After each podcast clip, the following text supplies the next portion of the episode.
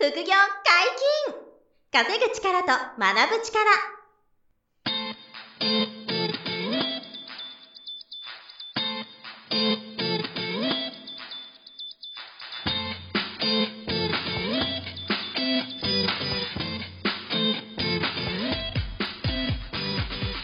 この番組は稼げるようになりたいを叶える副業アカデミーの提供でお送りいたします。副業アカデミーはあなたに合ったお金が稼げるスキルを身につけるためのスクール初級コースから上級コースまで様々なジャンルの副業ノウハウを学んでいただけます詳しくは副業アカデミーで検索くださいこんにちは、小林正宏です。山本博史です。よろしくお願いします。よろしくお願いします。本日は小林さんとお二人で、はいえー、お届けしますが、はい、行きましょやらない方がいい副業があると。う。そうなんです。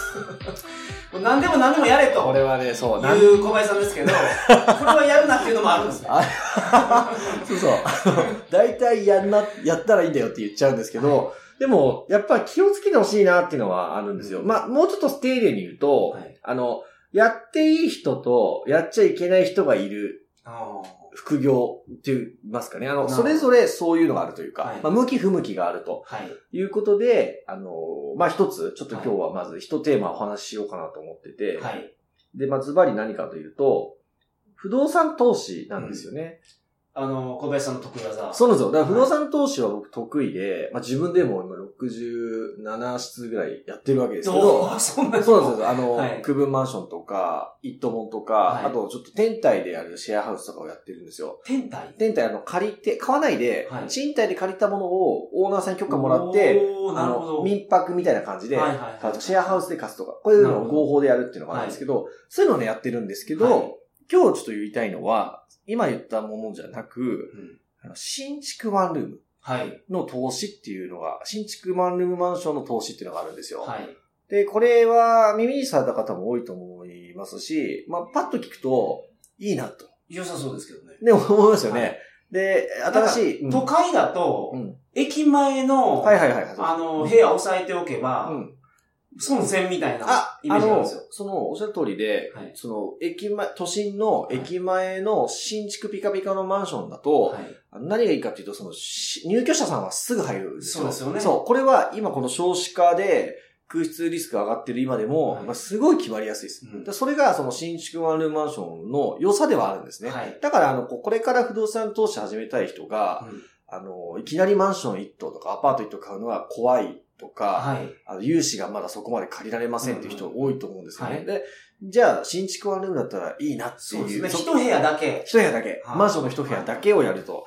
で、大体金額で言うと、1800万とか、まあ、1000万円台後半から、はい。高いと、まあ、3000万とか、うんまあ、本当の港区とかのど真ん中はそれ以上するので、はいまあ、平均が大体2000万前後。都内でもそんなもんですか？そのもんです都内の新築ワンルームで大体2000万前後が今、はいか2500万ぐらいまでで、大体こう、まあ、あの、販売されてるんですよ。はい。で、あの、新築ワンルームマンションが丸ごとダメですって言ってんじゃないんですよ。はい。じゃないんで、ちょっと説明したいんですけど、何が、あの、こう、気をつけなきゃいけないかというと、うはい。えっ、と、20代とか30代の方が、はい。これから、あの、毎月の収入を、うん例えば副業で増やしたいはい。とか、不動産投資で毎月家賃収入で収入を作っていきたいっていう方が、はい。やっちゃいけないのが新築ワンルームなるほど。マンションなんですよ。はい。で、えっ、と、まあ、なんでかというと、えー、まあ、結論だけ言っちゃうと、毎月の家賃収入が、うん。えー、入ってくるお金よりも、えー、出てくお金の方が大きくなるっていう特徴があるんですね。え？あの、その不動産投資って、もう借り手さえ見つかれうんば、うわうわっていう。みんなあの、借り手がいないから困ってる そう、あ、そうじゃゃないですか。空室が埋まんないっていう心配事が、あの、空室埋まれば、はいあとはうわうわと思ってるってことですね。そうです。あの、そうか。気持ちはそれもあるんでわかるんですけど、はいやっぱりその入ってきた家賃に対してう出てくお金がどんだけあるかっていうのがあって、一番でかいのはが、い物件買うときに借りた借金の返済。はい。これが毎月ありますよね。そうですね。例えば2000万のあの新築ワンルーム買ったら、2000万の借金を毎月何万円か返してきますと。うんそうですね。で、プラス、あの、マンションの修繕積立金っていうのが、まずはい必ず決まってて、貯めなきゃいけないと。これも払いますと。はい。で、あと管理会社。はい。まあ、建物の管理会社がいて、そこに払う管理費があるんですよね。ほうほここまではもう絶対にかかるお金ですよね。で、あとこれと別に、あの、年に1回固定資産税っていう税金が、あの、来るんですね。はいまあ、新築ワンルームですと大体、まあ、一桁万円とか、まあ、10万円いかないぐらいが多いんですよね。ぐらいはまあ、年に1回払うんで、はいまあ、月1万とか月数千円相当ぐらいはいは想定しておかなきゃいけないと。で、この金額が出てくるんですよね。う。はい。で、これが、あの、例えば物件を中古で安くワンルーム買ったときは、はい入ってきた家賃の方が、今言ったコストよりもでかくなると。つまり、毎月プラスになる、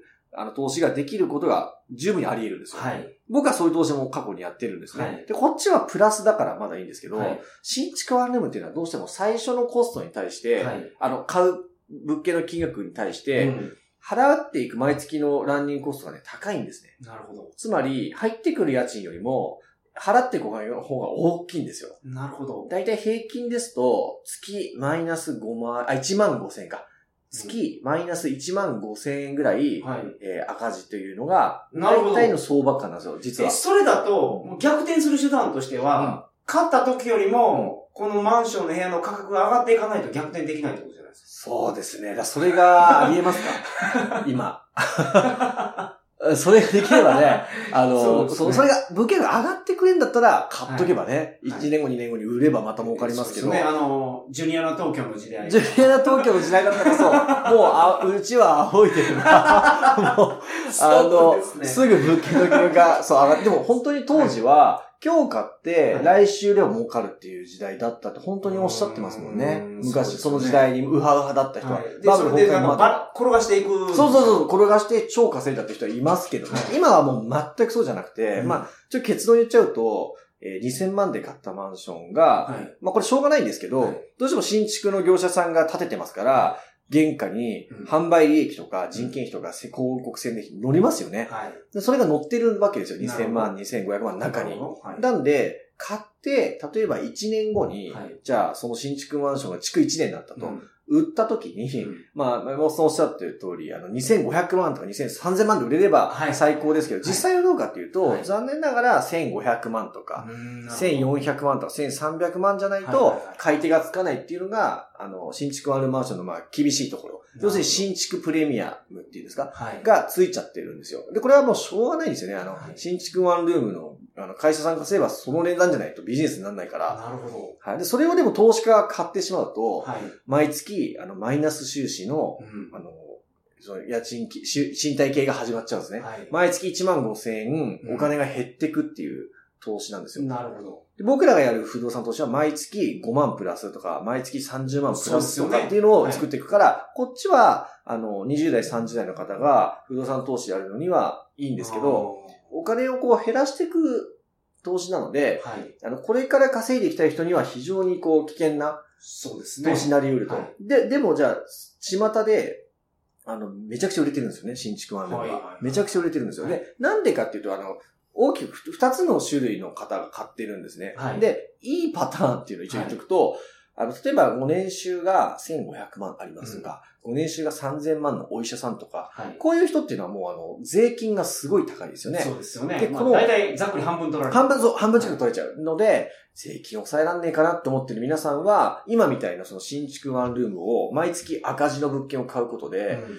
あの、年、1年に1回確定申告ではい税務申告しますけど、自分の所得を下げられるんですよね。うん赤字の物件買うと。はい。だから税金を抑えられて、税金が還付される。はい。払った税金が還付されますね。うんで、これで節税になるから、赤字の新築ワンルーム買っても OK っていうのが一つあるんですよ。なるほど。で、もう一個あるのは、はい。あの、団体信用生命保険っていう、その、不動産買うときに、はい。えー、万が一本人が死亡するとか、高度障害になると、借金がゼロになるっていう保険がありますよね。はいマイホームは必ず入りますけどね。はいこれが、あの、新築ワンルームマンションでも入りますんで、はい。あの、ご家族に、あの、ご本人が何かあったときに、無借金の不動産を残せる。なるほど。だからすごい財産ですよね。これ新築しか残せない。その保険入れないんですか？いや、これは中古でも入れるんで実は新築を買う理由にはならないんですよ。はい鋭い質問で。中古のワンルームだろうが、あの、一棟の中古アパート、マンションだろうが、うん個人で買う場合は、団体信用生命保険に入ることがほとんどできます。なるほど。はい。だから、新築ワンルームを買う理由にはなんないんですが、はいただ新築ワンルームには、その団体使用性の権がほぼ100%つつきますと。なるほど。で、これは安心のためにもはい買っていいんですよ。うんうんただ節税するほどの所得高い人で、家族に資産が残せて、で、はい最後に将来借金が、あの、例えば25年ローンとか、はい35年ローンとか組むんですね。はい。このローンが借金、完済すると、新築ワンルームが築25年とか35年になった時に、うん借金ゼロになりますと。はい。そしたら入ってくる家賃が例えば、まあ8万円だとしたら、うん8万円全部自分のものになると。そうです。それそれは、まあ、そこからあれですか、あのー、修繕積み立て。あ、そうそうそうですね修繕積立金の管理費だけは払い続けますけど、借金の返済がなくなるんで、でまあ6万一番大きいところがそこですもんね。そうそう経費としての。一番でかい借金の返済がなくなるじゃないですか。だから、老後の年金って今減っていくって言われてる中で、なるほはい、あの、私的年金って言われるんですよ。はい私的年金で、家賃収入は、あの、20年後、30年後、40年後にあるように、今から買っときましょうっていうのが新築ワンルームの魅力なんですど。ね。都内のマンションって、寿命どんなもんなんですか？あ、じゅ、需要ですか？寿命、寿命です。あ、寿命は、あの、買ってから何年もあこれもすごい大事な、あの、ご質問ですけど、法定対応年数。はい。国が決めてる対応年数は、一応47年ってなってるんですね。47年。これは鉄筋コンクリートのマンションだったら47年なんですよ。はい。なんで、47年間で、ちょっと細かいんですけど、焼却が取れるって言って、はい建物の価値を47年間焼却取れていくっていう年数は47年なんですが、、僕がまあちょっと10年ぐらい不動産やってる感覚ですと、はい。もう日本の建物っていうのはめちゃくちゃクオリティが高くて、はい。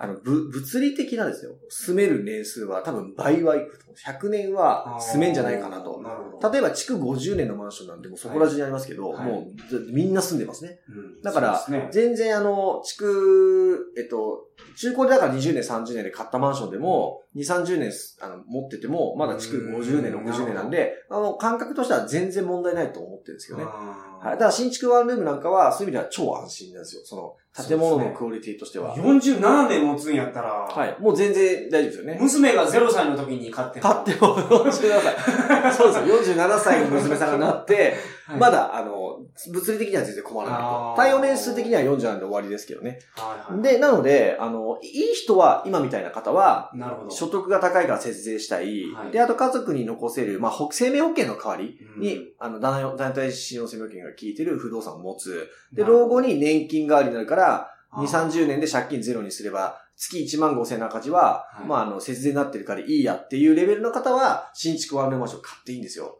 なるほど。そう。はいただ、この方だけが買ってればいいんですけど、はいそうじゃないもう一人のパターンが買ってらっしゃるんで、これを言ってるのがさっき言った、年収例えば430万円のはい27歳の男性サラリーマンが、今言った新築ワンルームを買うとかっていうのは、これ変えちゃうんですね。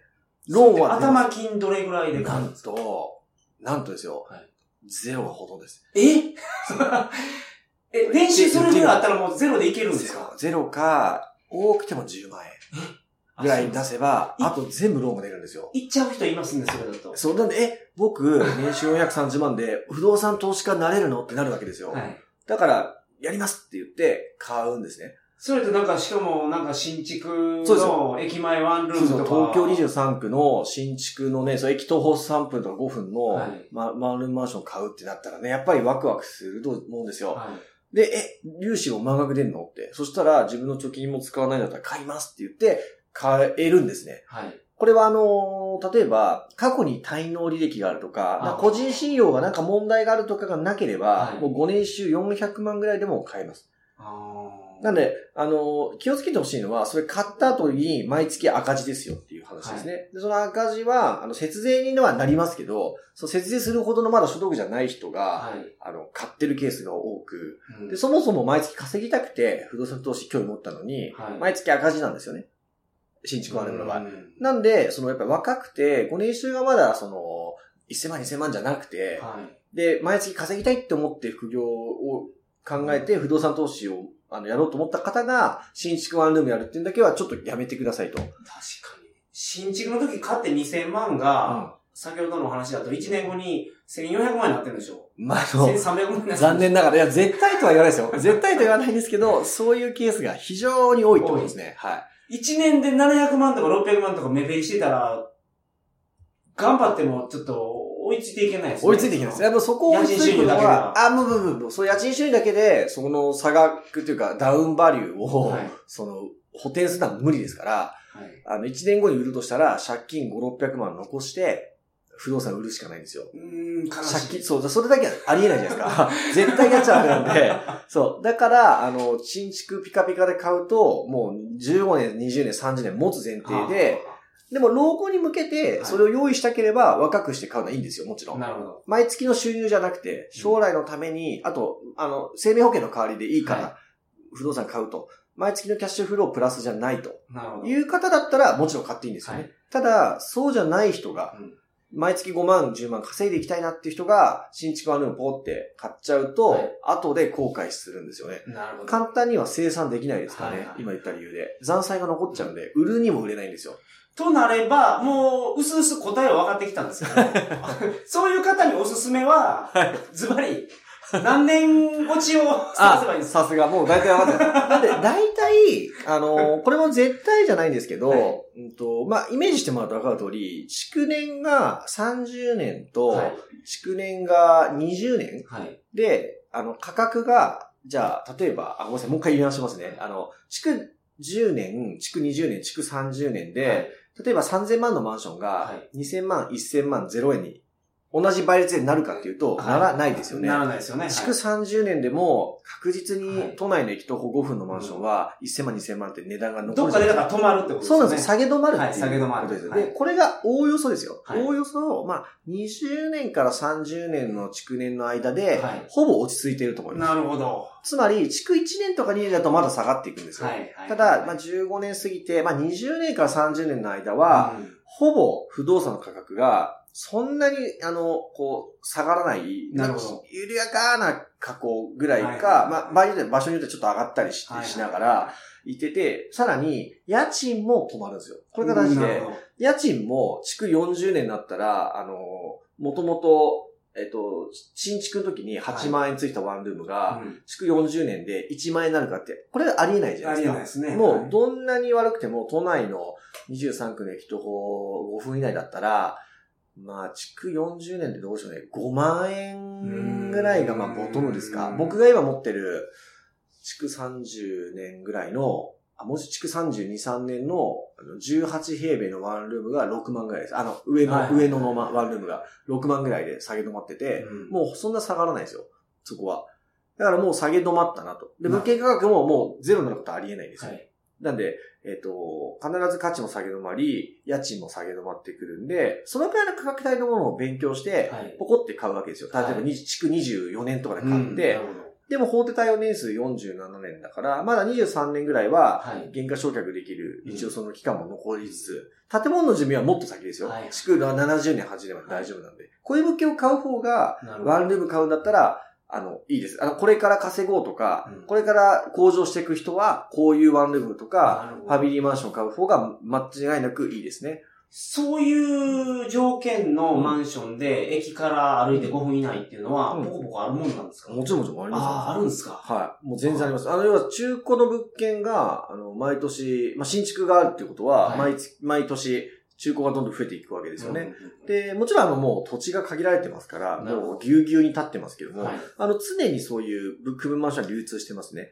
ただ、あの、その、買うときに、その物件金額が適正かどうかっていうのは、常に気をつけなきゃいけなくて、中古だから安いっていうんじゃなくて、中古でも、あの、いろいろあって、まあちょっと難しいんですけど、はい仲介で、あの、物件を紹介してくれる不動産業者さんもいれば、はい。一回自分のところで買い取って、うん利益を乗せて、リノベーションしてから売ってる業者さんもいるわけですよ。はい。これでもうね、全然、同じ物件でも全然違う金額で出てくるわけですよ。はい。仲介だと手数料3%ぐらいでうんうん買えるんで、結構安く買える。はいただ、一回業者さんが仕入れて、はい買ったものを売るときは利益が乗ってるんで、なるほど。ドドンと数百万高くなったりするんですね。はい。ただ、ここも、あの、それぞれ物件ごとに調べていかないといけないんですよね。なるほど。はい。まあ、そこはちょっと勉強すれば全然もう、はいはいあの、難しくはないです。あの、勉強すれば、あの、精査できるようになりますけど、そこを分かった上で、中古の区分マンションを買うのは、まあ、あの、新築ワンルーム買うよりははるかにポジティブな。